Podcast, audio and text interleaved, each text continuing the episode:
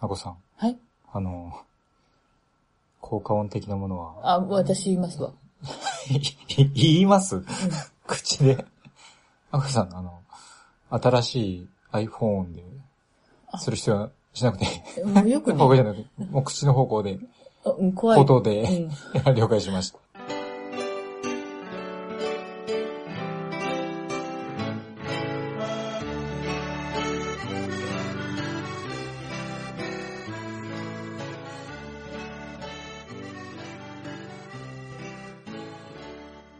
こんばんは、ボイジです。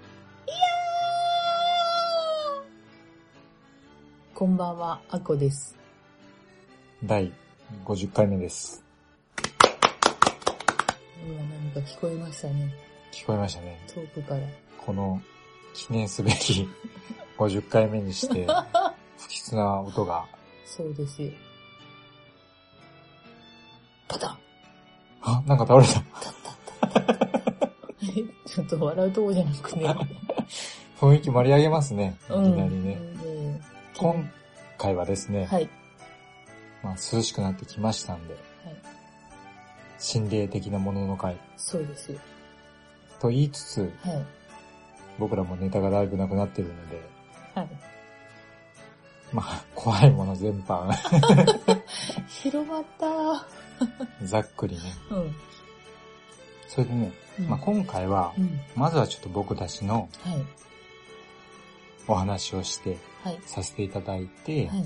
その後に、うんまあ、皆さんからのお便りをうん。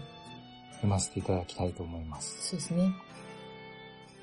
そんな感じではい。行きましょうか。いいのかい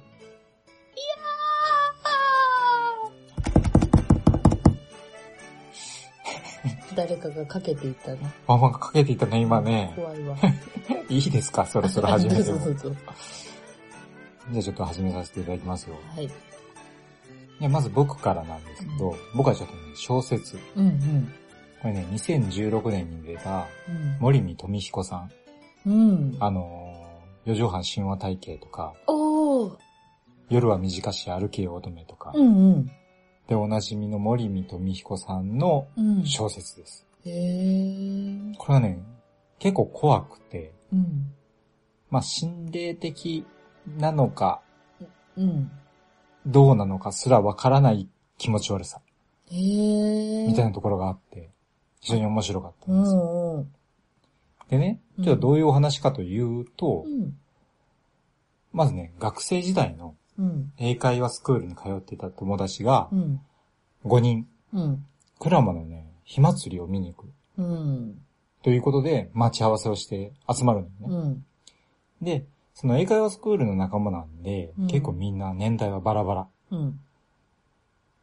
で、昔その英会話スクールに通ってたんだけど、うん当時、今5人で集まったって言ったけど、うん。実はね、6人で、クラマの火祭り見に行ったことがあって、うん。その時一人いた長谷川さんっていう女の人が、そのお祭りの最中にうん。急にいなくなった。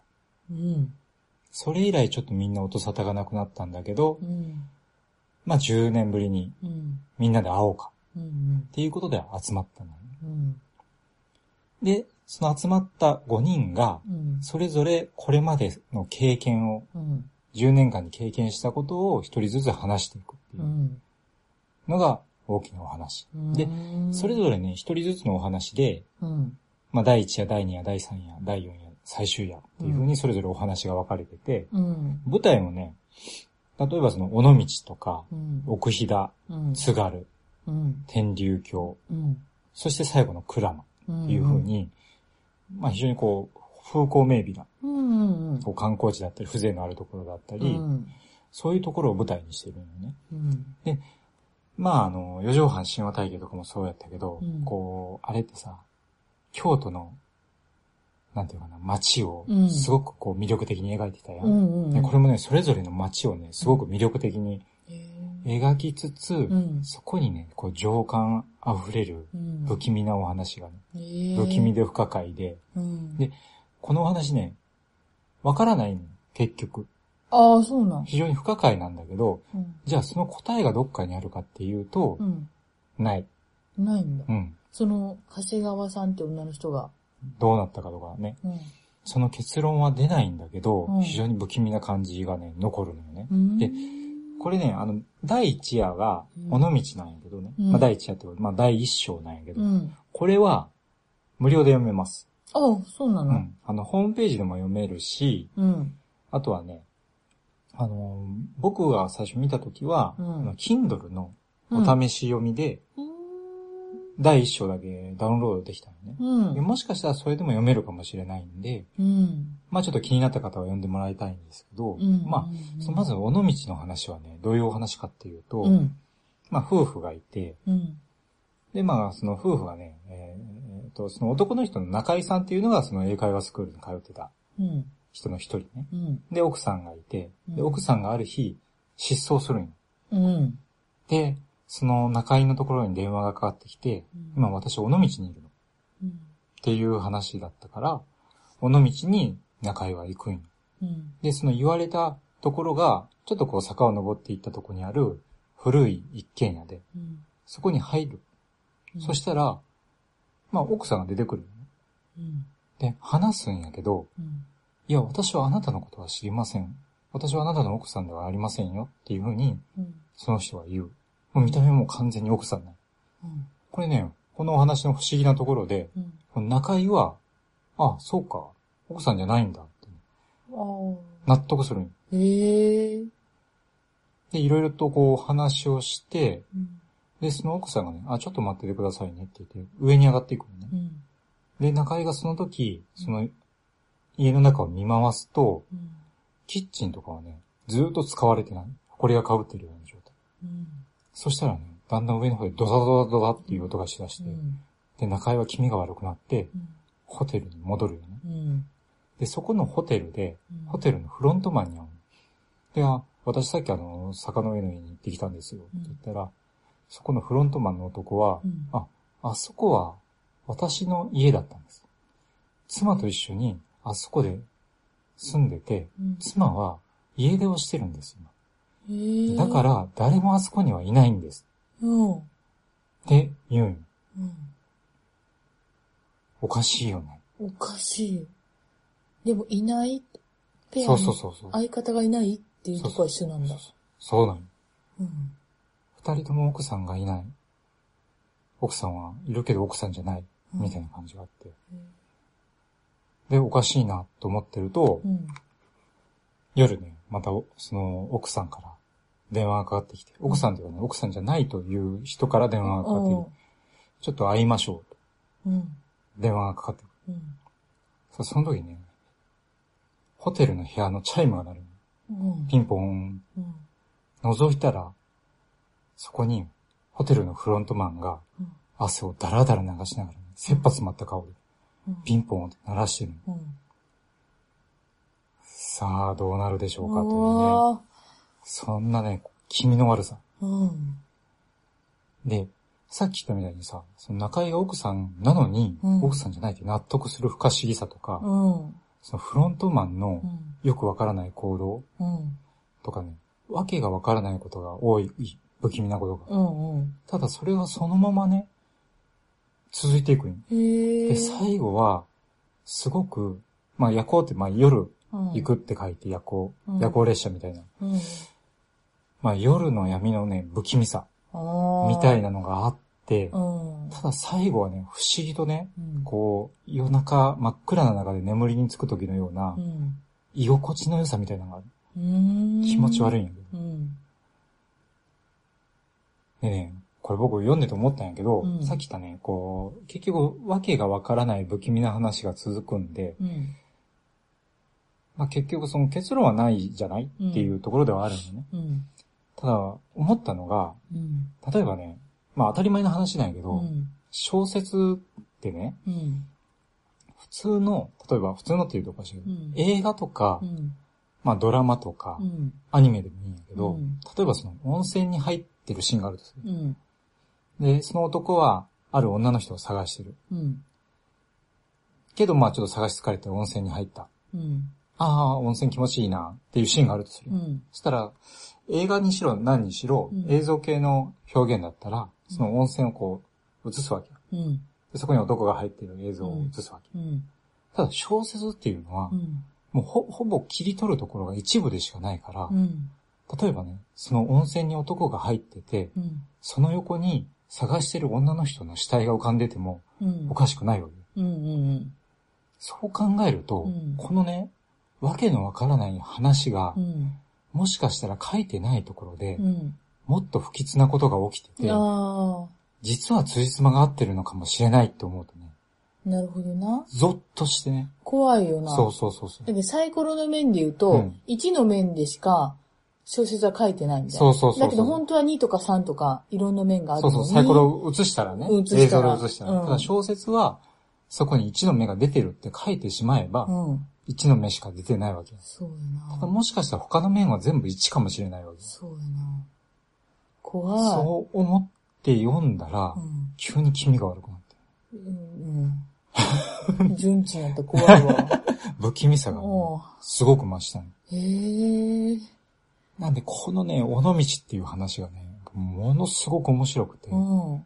まあ、その5はあるわけやけど、うん全部通した話として、一つ。つね、その同版画の夜行っていう、夜行っていうシリーズの同版画があるのね。うん。で、それが一つずつ、例えば、尾道の、うん。夜行尾道っていう名前の同版画があったりとか、うんうんそういうのがそれぞれのお話にうん出てくる。で、作者は全部同じ人で。うん。で、それが、その、尾道とかの景色を映してて、うん。そこにね、全部顔のない女性が立って怖い。る。で、もう一つがさっき話した長谷川さん。うん。女性だよね。うん。何かこう通ずるものが。うん。しかも、さっきの尾道の話をすると、うん。いなくなった中井の奥さん。うん。いなくなったフロントマンの奥さ。うんなんかね、何かが繋がりそうな気がするん。。するな。その不気味さ。うん今日寝れるかな怖 いわ寝てください。うんで、まあさっき話したけど、うんほんとね、この不気味な雰囲気なんだけど、うん最後はほんとね、闇の中に沈んでいくような心地よさがあって、うんその心地よさを感じること自体がまた自分を不気味に感じるみたいあなね。ーあー。はいはいははそういうね、い。あもう独特の味わいのあるーあ小説で、ー。うん。面白いんじゃないかなと。面白い。ありそうんうんう。うんそういう話が普通にその辺にありそうで怖いの。僕たちの見てない世界で、そ実はそういうう。うん。不気味な、要は僕たちの常識で考えるから、うん。辻褄が合わないよねって思うけど、うんもしかしたら、ちょっと違う世界では辻褄が合って見えるのかもしれないみたいなね。しかもね、やっぱりね、うん。あの、四畳半神話体系とかで、うん。まあ読まれた方もいると思うんですけど、うんやっぱ文章も読みやすいし、うんやっぱね、雰囲気の作り方がすごくうまいのね。あと、こう、街の魅力はやっぱり伝え方がうまい。うまいよね。ねう。ん。言ったもまあ、んね。僕ら は四畳半神話体系を見て、うん。アニメの方ね、そうそうそう。好きすぎて、うん京都で、ちょっと聖地巡りみたいな感じでねし。たな。下鴨神社とかをね行ったね回ってみたいなうね。ん。まあそういうね。ね。まあこのいったお話がね、もう5話もあるってへいうね。え。たまんないよね。京都だけじゃないんだね。そうだね。うんうんまあいろいろ尾道もそうだけどそうそうそう津軽、ううんん、津軽とかまた寒い方とかうもん。階段の雰囲気に合うし、うやっん。ぱり天竜峡みたいな、こうんう、山深いところで、うん温泉地みたいなところとかも、すごく雰囲気が。全部山だね。そうそクうそラう。マもそうじゃなういんうんううんん。まあそういうね。へえ。まあ、すごく夜の似合うというか、うん。で、結構ね、僕はあの、Kindle で読んだんやけど、うんこういう場所をね、こう検索しながら、うん。あ、うんこういう風景なんだなって思いながら読むと、おー。またこう没入感が出てきてくるんで、 Google Earth とかでな。そうそうそうそう。まあ、グー普通の Google でもいいけ ど、そこに映ったらい、そこに映ったらいけんものなんが、か、何か、みたいな何ね。長谷川さんが。意外とね、うん。やっぱりこういううん。風光明媚なところと、うんあとこの階段の相性の良さみたいなのをすごく感じると思う。うん。へえ。まあ、良ければぜひはい。読んでみてくださいと。はい。じゃあ次は、はい。アコさんからは行きい。ましょうか。はい。はい。私がですね、まあ、読ん、最近読んだ本の中でですね、えっと、怪奇秘宝はいはいはい。の、まあ、中から、山の階段編、はいはい。最新かな最新はいはい。刊だと思います、はいはい。が発売されてまして、はいこれを読んだんです。で、さっきゴイさんの話にもあったけど、うまあ、その、夜行の中ででも、まあ、その、夜がテーマとか、山深いところが、ロケ、なロケーションとして選ばれちゃったりとかし,、うんうんうんてる、まあ、つながりで行くとですね、ね、この、まあ、本のし紹介を軽くさせてもらうと、うんまあ、いろんな、まあ、お話が、こう、それぞれ、筆者の方が別々にいて、それぞれ書いてるんですけど、うんうんまあ、実際に起きた事件のルポだったり、うんうんまあ、怪談だったり、うんまあ、怖い話だったりっていう、まあ、いろんなジャンルの話が、まあ、この一冊に詰め込まれてるはいはいはい。っていう本なんですね。で、あのーまあ、その中でも、まあ、さっきの話からの、まあ、つながりで紹介させてもらいたいのが、うん。山階って言って、ほうえっと、山の階段はいはいはい。って書いて、山階っていう本はいはがあるんですけども、まあ、これを書いてる田中康弘さんっていう人の、うんまあ、インタビューが載ってるんですね。い。うんうんうんうん。、で、山の中ってうん。海の中と同じで見えない。見えないんですよ、山の中は。うわーなんかちょっと気味が悪いなうん海ってう、ん深海とかっぁてうん怖いじゃん。光も届かないあし。怖い。僕ね、うん。海苦手やけどね。海の深海を想像するだけで怖くなる。ゾワってなるでしょゾワってなる。うん山も結構そういうところがあるみたいで、なるほどなぁ結局、人間が立ち入れる山のゾーンってうん。少ないああ、はいはいはい。あの、エベレストとか、そういうとこも、人が通ったとこじゃないと、なかなか行けないじゃん。まあそれ以外確かにのねとこって、うん。大半やんか行けてないとこ。うんうんだけん、こう、なんていうかな。山の漁師さんとかの話とかを、うんまあ、この人、田中さんっていう人は、まあ、いろんな人に聞いたりとかすると、やっぱり見たことのない、動物でもない、なんか妖怪でもないみたいな、うん。へーこう、説明できない。自分の常識とか、では説明できない何者かとか、いろんな事象にあったりするんだって。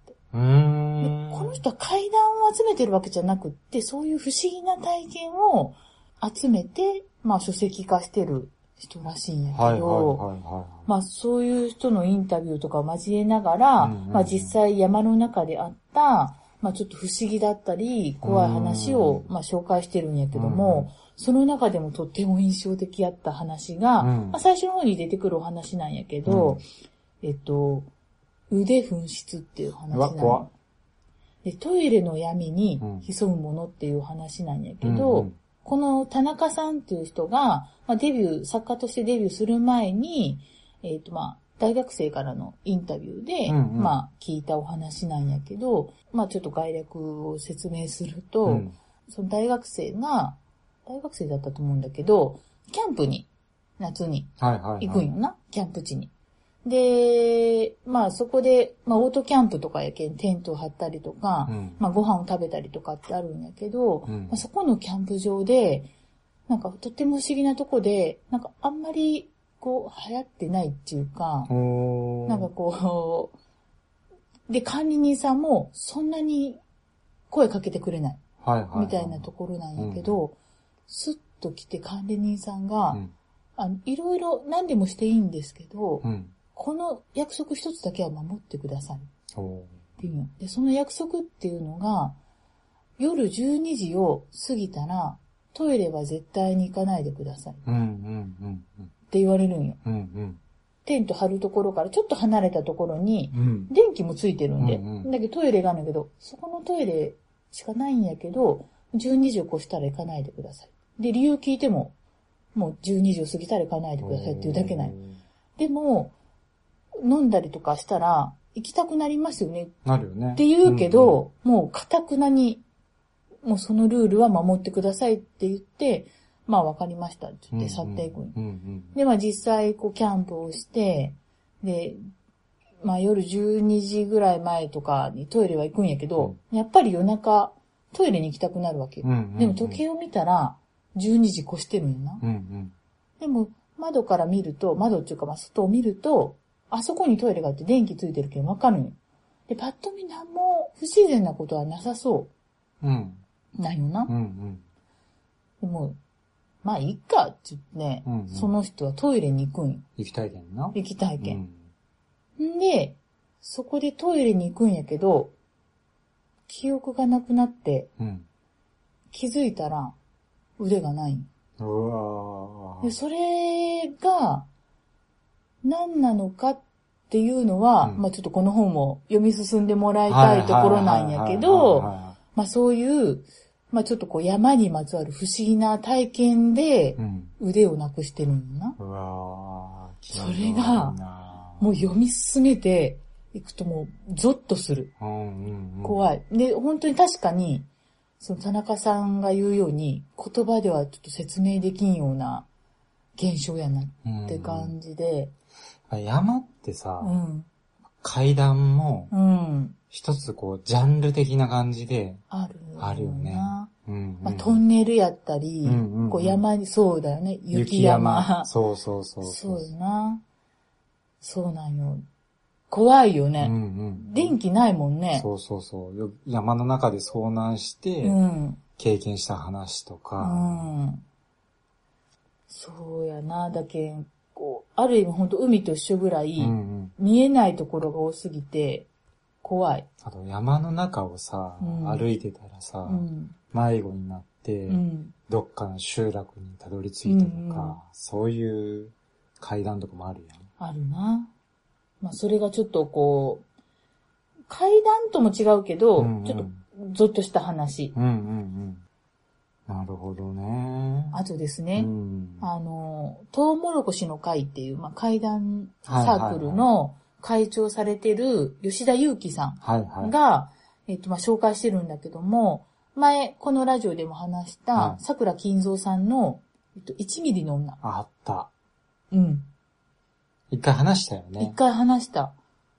ちょっと話してみるこれうん。1ミリの女の内容を。内容ちょっとじゃあ話してみましょうか。桜金蔵のところにう、ん。幼馴染がいるんだけども、うんそこにですね、相談の電話かかってくるの。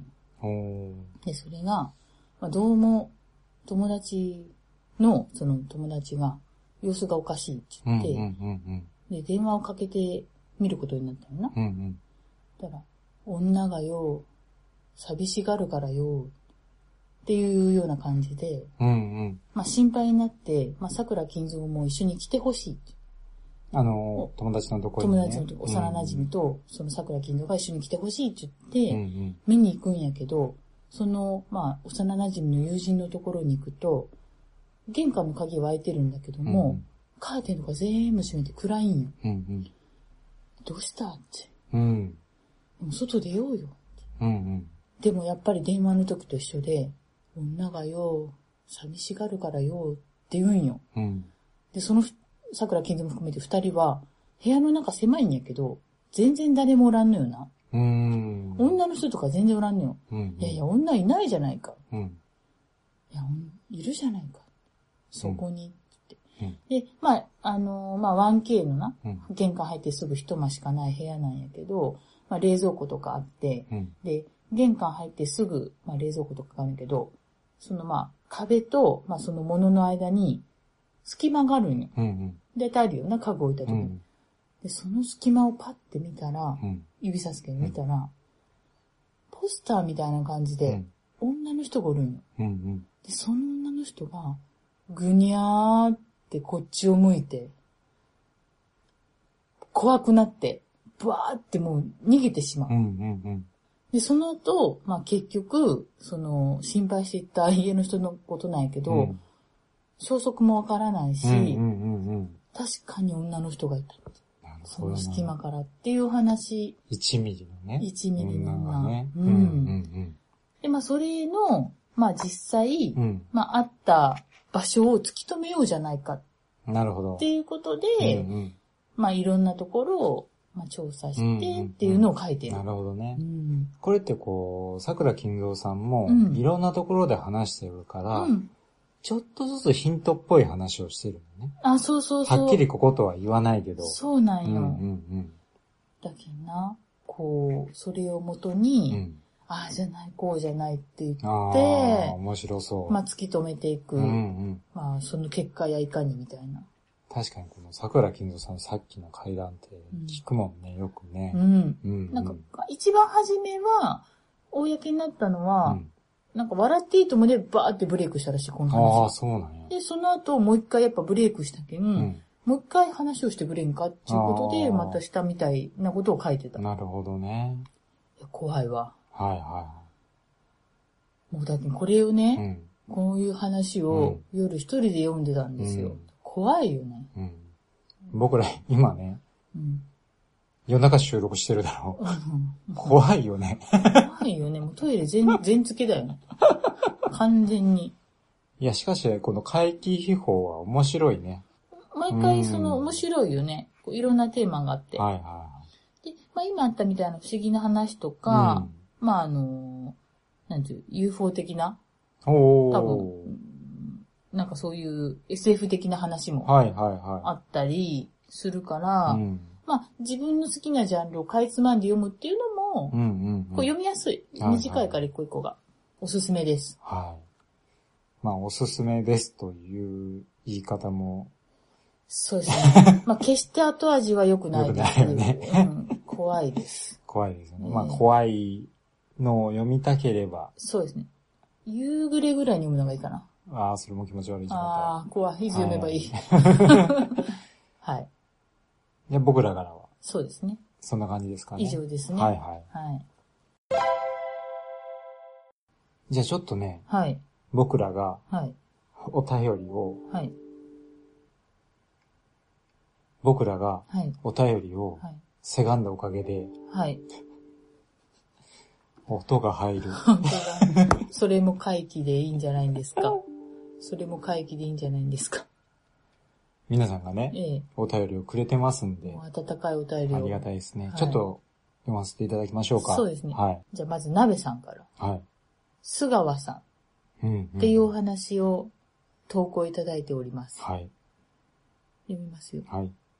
プルルル。スマートフォンの画面に目をやるとそこには、須川さん間違い電話の文字。またか。僕は電話に出ることはなく、テレビ画面に目を戻す。しばらくコール音が鳴った後、留守番電話が応答する。そして須川さんが喋り始めた。須川です。お留守ですか須川さんから電話がかかってくるのはこれで何回目だろう初めてかかってきたのはもう数ヶ月前だ。かなり高齢のご婦人で、ちょっと地方の鉛を感じるおっとりした方だった。ある日、気づいた時には留守電にメッセージが残っていたのだ。あ、こんにちは、須川です。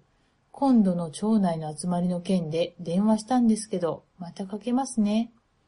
ただの間違い電話である。僕がこの電話番号を使い始めてもう2年くらい経っているはずなのに、今更間違い電話とは珍しいなぁと思ったものだ。そして数ヶ月に一回くらいのペースでその間違い電話はかかってくるようになった。僕としてもずっとかけてこられても困るし、またご本人も間違いに気づかず連絡ミスがあっては困るだろうと思い、一度タイミングがあった時に電話に出て、こちらはあなたのおかけになっている番号とは違いますよ。ご確認いただけますかとお願いしたことがある。須川さんはひどく恐縮したようで謝っていた。おそらく電話を持ったまま頭を下げていたことだろう。それでもたまに間違い電話もかかってきていた。あ、須川です。お祭りの集金の件で。といった具合である。正直言って僕はほのぼのとしたトーンで喋る須川さんのことが憎めなくなっていた。間違い電話とはいえ、親戚のおばあちゃんから電話がかかってくるような親近感を覚え始めていたのだ。つい先ほどの電話はその菅川さんからのものだ。なんとなくちょっと元気のない声だったなぁと感じたように思う。プルルル、また、須川さんからだ。連続でかけてくるとは珍しい。よほどの急ぎのようかもしれない。しょうがないなぁ。僕は電話に出た。もしもし、はじめまして。私、須川〇〇子の家族のものでございます。いつもの須川さんだと思った僕は少し面食らった。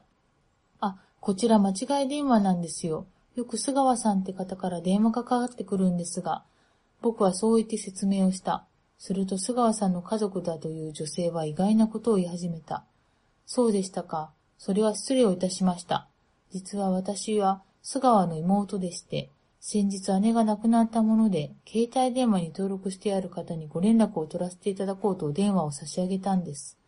え亡くなった須川さんがえいつお亡くなりになられたんですかいつ間違い電話の相手がそこまで追求してくるのとは思わなかったのが、妹さんは多少驚いた様子ではあったが、こう続けた。ええもう5日前になります。心不全で急に行ってしまいまして、葬儀は家族で行って、一息ついたところなんですよ。生前お世話になった方にまず、連絡だけでもと思いまして、姉の携帯電話の番号、電話帳からお電話差し上げたんですが、間違い電話とは失礼いたし、僕は最後まで話を聞くことなく電話を切った。5日前に亡くなっただったらさっきの電話は誰なんだいつもの須川さんの声だったぞ。確かにちょっと元気はなかった気がするが。翌日、僕は電話番号を変えました。そして間違い電話はかけてこなくなった。はってい。いうお話ありがとうございます。ですね。いやー、面白いですね。怖いね。怖いね。いや、間違い電話ってさ、うん。昔はもっとあったやん。そうやな。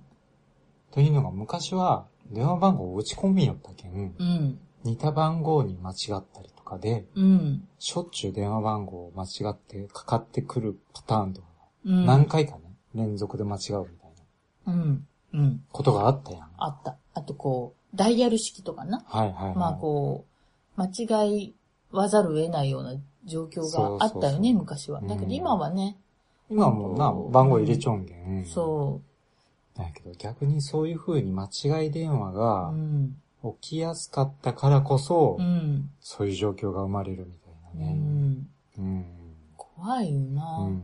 デジタル化になってるうんうん、うん。昨。今ですが。昨今ですが、ええそんな不思議な。確かにね、菅川さんのね、ええ念みたいなね、だろうね。霊みたいなやつがね。あ。るんだろうね。うんうんで、これねう、ん。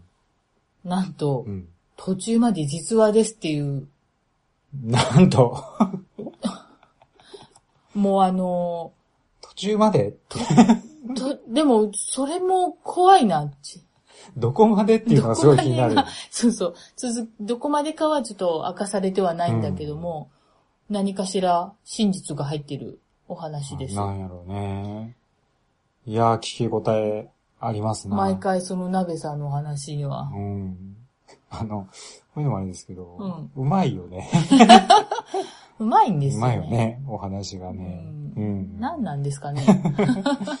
はありがとうごい。ざいます。ありがとうございましはた。い。じゃあね、僕、うん次、いきますよ、うん。体調の悪い隊長さ ん。ありがとうございありまがとうすご。ざいます。えっとねタイトルはね、真っ黒な子猫。おお。三十数年前に噂になった話ですから、リスナーさんの中にもご存知の方もいらっしゃるかもしれません。うん夜道のドライブ中に起こった出来事です。ヘッドライトの明かりの中に突然小さい黒猫が飛び込んできました。バックミラーを見ると、道路上には横たわる子猫の姿が見えました。そこへ黒い親猫がやってきて、子猫を起こそうとしますが、子猫は全く動きません。こちらを睨む親猫の目が光って見えました。その姿を見たら背筋が寒くなり、その場を離れたそうですが、バックミラーを見ると死んでしまった黒い子猫を加え、目を光らせた親猫が追いかけてきました。車の速度を20キロ、30キロ、40キロと速度を上げますが、離れるどころか、バックミラーに映る二つの光る影、離れるどころか、バックミラーに映る二つの光る目は、どんどん距離を詰めてきて、車に追いつき、その子猫を加えた親猫は真横を並んでししまいました。親猫はじっとこちらを見ていたそうです。恐怖を感じましたが、勇気を出して猫の方を見たら、そこには、黒猫ヤマトの宅急便のトラックが走っていました。 以上、隊長でした。 隊長。入り口の話はなんかでも聞いたことあるような感じじゃいやなこの話ね、聞いたことある気がする。うんまあ、三十数年前なんで。いええ隊長。隊長。お家が、お家があるじゃないですか。安 心した。安心した。ほっこりできました。あのね、でもなんかこう、宅急便のうん。ドライバーさんとかってうん。階段持ってそうな感じですよね。お、いろんな家とかにさ、あ行あっ、たりするし、不思議な、こう、オタクみたいなのがそあうそるかうもそうしれそうなそうい。そう。あとさ、うん。宅配便ってさ、うん。ちょっと怖いよ、ね。あー、怖い。中見えんけんや ろ。どうして言うそれ。怖い。まああなんのか黒いシミがうわ、怖い。滲んでいた。的まあな。ね、あの、アマゾンさんとか、駿河屋さんとかには大変お世話にな おってる世ん話で。になってるんですよ。もう、あの、ごえじけこれないともう生活できないんで。ちなみにね、ええちょっと一つ本紹介していいですかいいですよここに来て、ここに来て。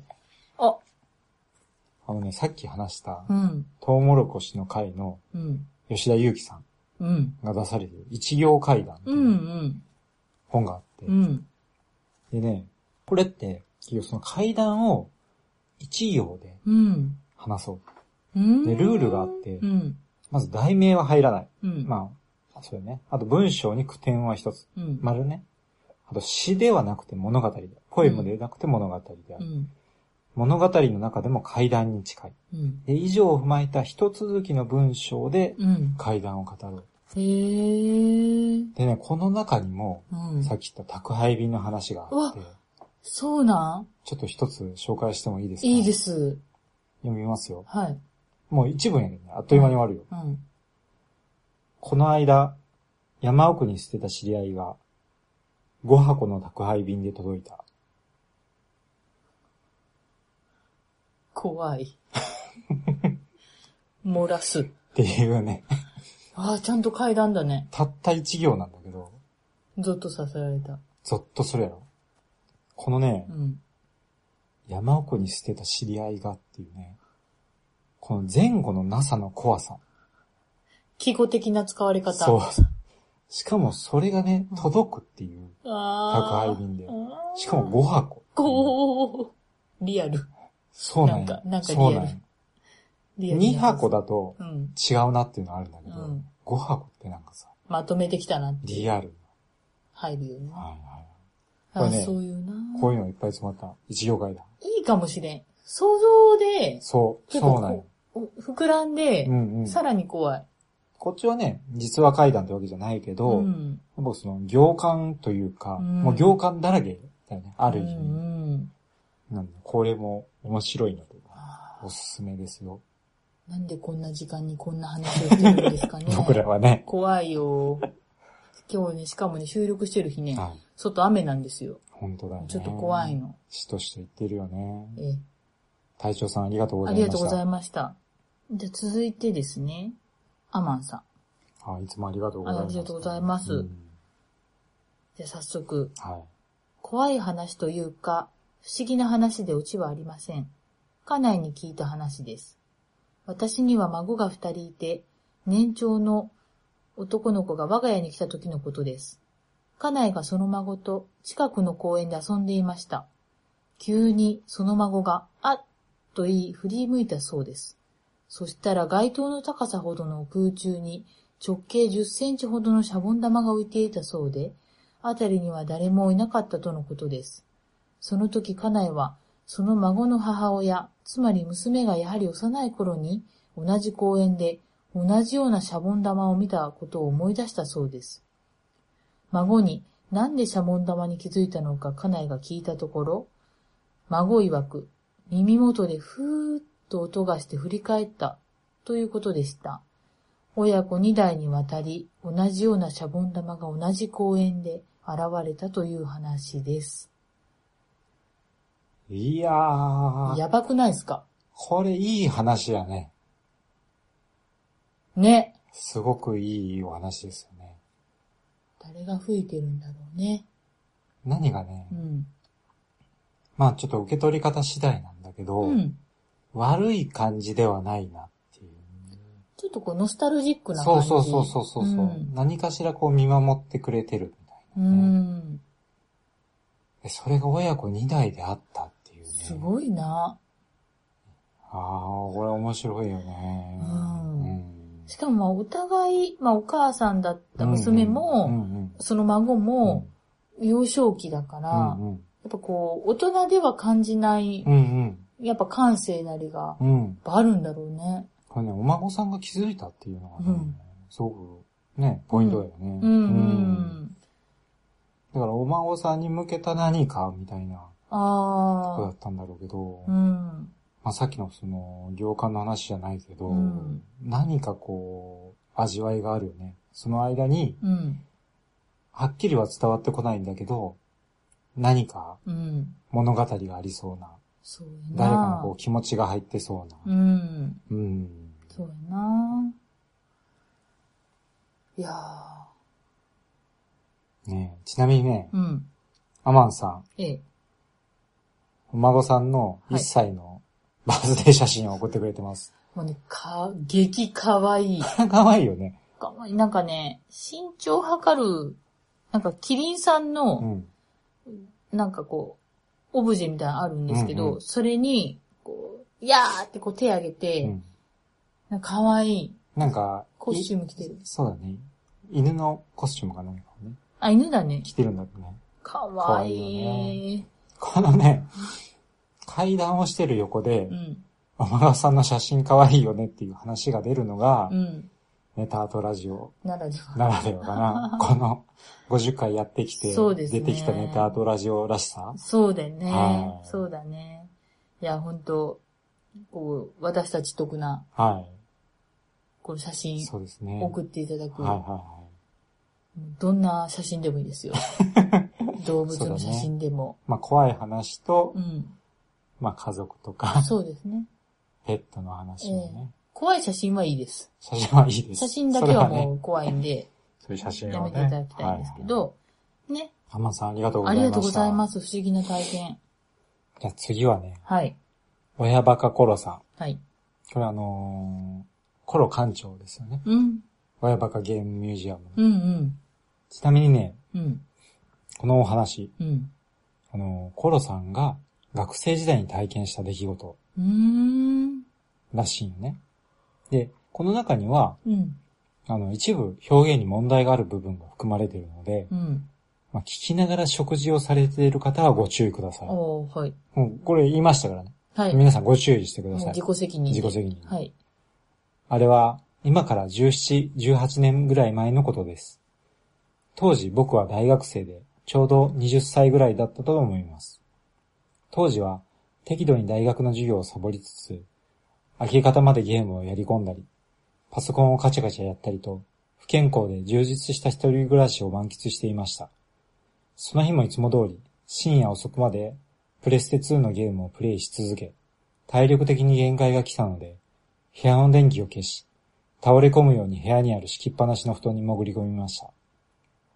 ああ、今日も一限目の授業はサボり決定かな、などと薄れゆく意識の中で考えながら、眠りに落ちかけたその時、僕はある違和感に気づきました。んなんか、変、だぞ。布団がなんか違う。ああ、でも眠いし、後でもいいか。いつもなら眠気に負けて考えるのをやめて、そのまま眠ってしまう僕だったのですが、その日は違いました。どうしても先ほど感じた違和感が気になり眠れません。なぜか、布団の中がやたらコロコロするのです。体を動かすと、小さなビー玉みたいな丸い何かが、腕や足に当たるんです。なんだなんか布団の中に落としたっけ眠い目をこすりながら、部屋の電気をつけ、掛け布団をめくり上げた次の瞬間。あー僕の口からは声にならない叫びがこぼれ出ていました。めくり上げたその布団の中には、なんと、体長およそ1センチ程度のウジ虫が20匹以上うねうねとうごめいていたのです。そう、僕がさっきまで僕が横たわっていた布団は、僕の気づかないうちにウジ虫の巣と化していたのでした。僕は半ばパニックで泣きそうな声を上げながら、布団をつかみ上げ、ウジ虫を払い落とそうとしました。すると最悪なことに、敷布団のさらにその下にも、ウジ虫が無数にうごめいていたのです。卵から帰ったウジ虫たちは、僕は気づかぬ間に、じわりじわりとその勢力を広げ、敷きっぱなしだった布団を乗っ取り、そこから部屋のあちこちへ勢力を拡大しようとしていました。カーペットの下、布団の下、タンスの裏、台所のシンク下、部屋のあらゆるところに奴らが潜んでいました。もう半泣きでした。誰にも縛られることのないはずだった。一人暮らしという名の楽園が一瞬で地獄と化してしまいました。これが夢であってほしいと願いながら、現実に目の前に広がる地獄絵図。部屋の中から次々と発見されるウジ虫をつまみ上げ、潰し、ゴミ袋に投げ捨てる繰り返し。結局僕が自分の部屋から奴らの存在を完全に排除するのに、それから5日ほどかかりました。本当に恐ろしい体験でした。それ以来僕は部屋をまめに掃除するようになりました。二度とあんな気持ち悪い体験はしたくないので、ただ人間慣れとは恐ろしいもので、何十匹とウジ虫を見続けると、不思議と愛着が湧いてくるんですね。これは僕がもともと生き物が好きということも大きいと思うのですが、最後の方はウジ虫をむき見つけても、ああ、また見つけちゃったか。ごめんな。お前は悪くないんだけどさ。一緒には住めないからな。ごめんな。と、なぜか謝りながら、つまんで潰して捨てていました。本当に恐ろしいのはやっぱり人間なのかもしれませんね。あはは。僕自身、霊感が全くないため、心霊ではない恐ろしい話での投稿になりました。という、お話をいただいてます。またこう、本当あの、怖いな。これね、方向性は違うけど。僕が一番怖いやつ。ああ、そうやうな。ん。多いや分、ー。まあ、基本的に僕これね、うん口に出すのも苦手なので、もう一生分話した気がする。そうだね。これ、これでもね、わかるよ。何が原因なんだろうか。部屋掃除しないこと、うん。まあね、男子大学生の部屋なんてこんな感じだ、そうなの わー、ちょっと怖いな。布団めくるの怖い。布団をねうん、多分干すとか、うんそういう発想がないよね。あ乾燥機にかけたりとかするといいんだろうか。うん、いいとは思うけどあー、そもそもそういう発想がないよね。男子には男子には。男子学生とか男。子、そうそうそ他に楽しいことがいっぱいあるけんう。うな。ん。まあね、これね、まあ、コロさんが優しいのか、うん。うん あの、不思議と愛着が湧いてうくる。ん優しいのか、うん。狂気をはらんでるのか、そこはちょっとこう判断しかねるけ ど、よね。うん。いやー、これはね、強烈や強な。気をつけましょう。まあ、コロさんもよくね、生還してくれたなこの地獄絵図から。 5日かかったって書いてたけんな。これね、多分コロさんだからこそ生還できたと思う。いや、そうでな。引っ越したい。うん僕ならもうダメだったと思そう。う。うん。ああ、すごいなのわで。。あの、部屋は綺麗にしましょう。こまめにな。こまめにね掃除すること大事。特にあの、今聞いてる男子大学生、おるかもな。しいればね。いればね。うん。お近くにそういう方がいたいら。や、もう今すぐね、うん。布団の下見てみてください。うわあ、昼間がいいかな。夜はちょっと困る何かから。がねうん、何かが敷布団とね、そうだね。床の間にいるかもしれないかあら。ー。いやだやだ。コロさんありがとうござあいりまがしとうごた。ざいました。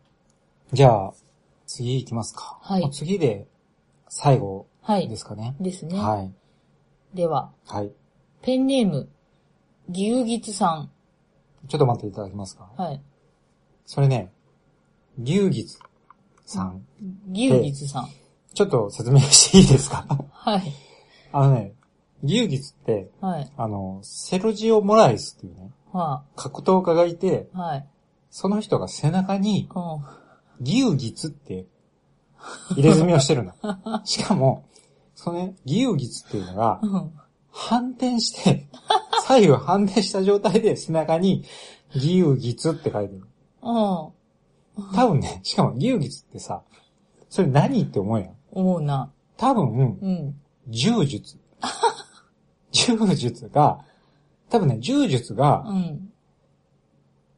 まあ、実数多いよね JIU で、うんまあ、自由。うん。多分その J が G かなんかになっあて、ー牛術になったのかなあーみたいな、ちょっとね、残念な入れ墨ですよね。あー。まあ、総合格闘家の面白日本語入れ墨みたいなね。今も現役でいらっしゃるんですか元気でいらっしゃいますああー、見たいね、ぜひとも。で、ちょっと ね、一言何ですか、ここのペンう、ネー 一言挟みたくなるようなペンネームだよね。 ム。はい。もうね、これ ね、これ。あ、格闘技好きな人だなっていううん。匂いがしますよね。しますね。はいはい。あ、すみません。始めてください。はい、いいですか。じゃあ、それからの、はい。はいえっ、と、まあ、不思議体験はい。はいを、まあ、投稿していただきました。はい。えー社会人となり、運よく希望していた仕事に就けた私は、借りた部屋が会社の近所だったこともあり、仕事が面白かったこともあり、連日のように深夜まで働いていました。その日も残業していて深夜1時頃トイレに行きました。トイレは入って左側に大きな鏡と洗面台が3基、右の左側の壁に男性用便器が3基あり、その対面に個室が3室あるという構造です。用を足して手を洗っている時に、ふと目の前の鏡を見ると、真ん中の個室から人影がニューッと出てきて、向かい側の男性便器のある壁に消えていきました。顔は天井の上に隠れていて見えません。人影は大きく、2歩か3歩で壁に消えました。怖くはなかったですが、大きな人影が消えていった先には自分のデスクがあることに気づき、財布と携帯だけ持って会社を後にしました。会社は海だった場所を埋め立てた出島のようなエリアに立っています。別フロアで働いていた先輩に黙って帰ってしまったのは申し訳なかったです。おー。怖くなかったのですが、ちょっと怖いよな。怖一人で多分残ってたよね。い。うん。これね、完全に心霊体験ですよ。心霊体験ですよ。これ霊感ありますよ。はい。 牛立さん。あの、なんかすごい落ち着いて書いてますけど、おー しっかり心霊体験です よ、これ。うん教えてあげないといけないよね。しかも心霊体験ですよ。いや、すごいな。怖いよ、これ一人で。あるよね、トイレでうさ、ん。鏡。怖い。昼間でも怖いもうん。トイレの鏡はね。でも目つぶるもん。ん。ううん。ん。ちょっと昔のタイプかしらね。うんまあ、なんていうか。もう嫌 だな今日ねう、んそういえばね、 えちょっと何ある喫茶店に行った時にね、うんいやいや、全然心霊じゃないんだけど、ああ、トイレ入って、うん。すぐ鏡があって、うん左にこう、まあ一室でね、うん。入ったら、うん。その便器うん。だけがあるようなところで、うん入ったら左、目の前に大きい鏡があって、で、左にこうちょっとしたこう手洗うところがあって、右見たら便器があって、うんそこにも大きい鏡がついてて、いや、鏡ありすぎやろ。ナルシストやろ。そうそうそう。自意識過剰やろ。そんなね、鏡ないな鏡そんなにいらんよな。って 思いましたっていうだけだ。 そんなチェックしたい。そうそう。そんな白みたいえそれ男子トイレ男子トイレ。ええまあ、美意識が高まっている昨今ですから。まあ確かにね。男性もねた。だやっぱそういうね、こう大きい鏡とかがね、うん。こう前見てもあり、左見てもありっていうのは ちょっと気味の悪さみたいなのが過剰やな。 過剰サービス。解消されるんです。そんなに顔変わらんけん。 ね。はまあそ んな感じで、お家着いたとこい。過ろでぎま、したがもう一はいつ体験があるそうなんで、読みますね。はいはい。友人の口利きで会社を変えた私が、通勤のために駅に向かう途中、近所の三角形の小さな空き地の隅に四角いものが転がっているのを見つけました。高さ40センチ、横幅30センチ、木でできているようです。数日後、その空き地の前を通るとそれが、こちら側を向いていました。仏壇です。扉は閉まっていたので中がどうなっているのかはわかりません。あんなところに放置していていいのかなと思いましたが、事なかれ主義の自分は見て見ぬふりをしていました。翌々日の朝だったと思います。仏壇の扉が少しだけ開いていました。気味が悪いのでよく見えませんでした。その翌朝、仏壇は縛られていました。その翌朝、仏壇は粉々になっていました。横倒しになっていて、破片が散らばっていました。何があったわけでもないのですが、気味の悪い体験でした。破片がいつなくなったのかは覚えていません。以上です。もう、このなんだろう、淡々とした、そのご仏壇が、おっすり変わっていく感じ。うん。誰が置いたんねちょっと罰当たりなえ、罰当たりやし。感じがするよね。ちょっと開いてたっていうのはさ、はー、怖い。怖いよね。あのー、えーと、なんていうかな、ギュウギスさんギュウギツさん。ギュウギツさ、うんん。あの、霊感ありますよ。いや、これなんうか、なんだろう、何もうん起きてないんだけど、うん。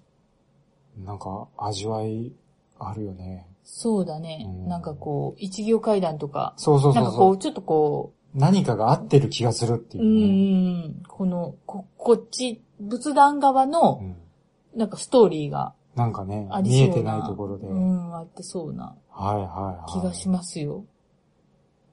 いやー、そんな不思議体験ありますないよね。いやー、みんな結構持ってるよね。持ってるね。いやー、面白いお話でしたよもうね。面白い、どれも面白い不思議なお話で、もういいんですかっていうぐらい、ねえ。温かいありがたいですよね。メールをいただきまして。いやー、なんだろうね。 うん。僕ら何も 体験談がなく、 この一申し年、訳。この一年が平穏に過ごしてしまったばっかりに。もう皆さんのね次はな、ニコ生でもう突撃かぐらいに言ったんやけどな。それ皆を様の宣伝、ね、ほんとお力おで力でそれしなくてす済みそうです済。みそうです済ね。みそうですはね。い。ありがとうございました。うん。まあ、またね、うん。まあ来年もうん。できればいいと思いますし、はい。まあちょっとこのね、放送を聞いて、うん。あ、送り忘れてたみたいな人がいたあーら、うん。また送っていただけると送ってください。ありがたいですよね。は皆さん何事もないのがうん何よりですが、い。はい。ぜひはい。また来年もそうですよ。こういうお話をいただければ。そうですね。まあそういうことでね。まあ、50回の節目に、あ、そうだった。こそうう、節い目だう、った。